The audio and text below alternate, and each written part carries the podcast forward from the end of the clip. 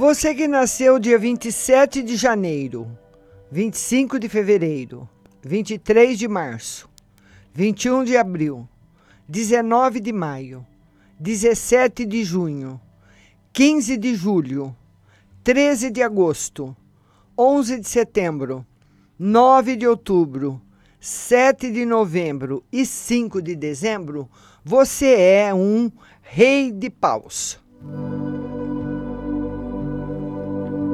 Rei de paus, a carta do mestre do conhecimento.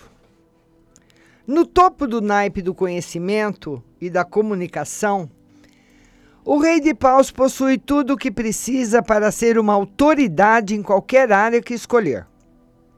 Essas pessoas usam uma linha direta para atingir o conhecimento que acumularam em vidas passadas. Em geral, costumam viver de acordo com sua própria doutrina ou filosofia, raramente seguindo outras. Guiam-se por sua própria verdade a água que alimenta sua mente é inesgotável e vem de uma fonte superior. Os reis de paus podem ser encontrados em todos os tipos de profissão, geralmente ocupando cargos de responsabilidade. São sempre respeitados, qualquer que seja seu campo de ação. Entre eles estão os mais bem-sucedidos artistas, estadistas e músicos do mundo. Algumas de suas grandes vantagens são a capacidade de saber fazer distinções e uma natureza espirituosa que os torna populares e benquistos. Parece que trabalham melhor com sócios e a maioria deles está destinada a fazer parte de sociedades.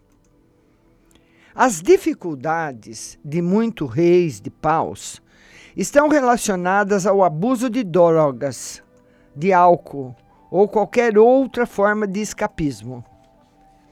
Essas pessoas são emocionalmente sensíveis e estão ligadas a uma infância não muito fácil buscando compreender e resolver conflitos íntimos, podem mostrar todos os tipos de comportamento, alguns dos quais um total desacordo com seu ato potencial.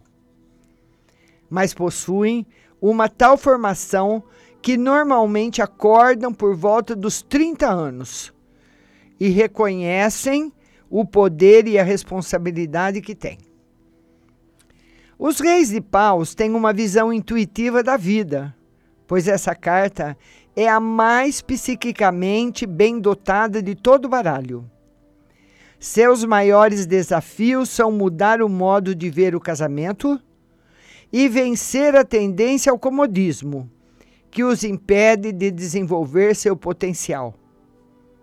Eles têm muito que dar ao mundo e se não derem, poderão se arrepender mais tarde.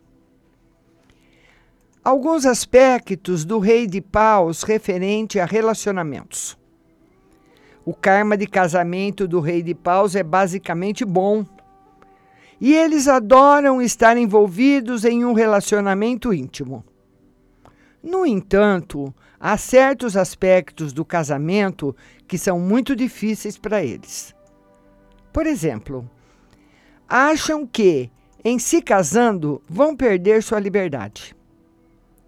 Uma das coisas que eles mais prezam no mundo é a liberdade, que deve ser posta acima de tudo, até mesmo de um relacionamento feliz, em certos casos. Podemos dizer que essa ideia de liberdade é um problema para os reis de paus embora não os impeça de se casar ou manter um compromisso sério com outra pessoa. As maiores dificuldades das mulheres rei de paus geralmente estão associadas a casamento, sexo ou filhos.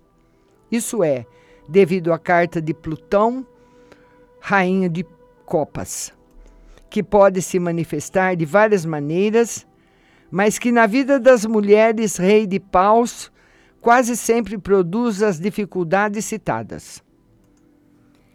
Elas se beneficiariam se aprendessem mais sobre a Rainha de Copas, que representa as transformações pelas quais pode passar sua vida.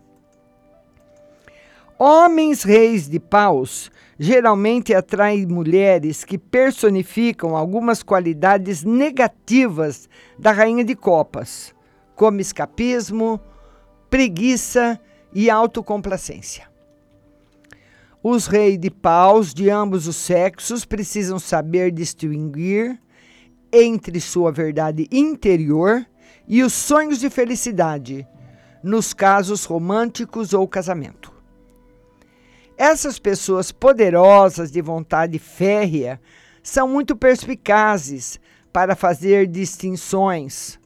Por isso, os que envolvem-se com elas devem ser capazes de lidar com isso sem se colocar em posição defensiva, o que quase nunca é fácil.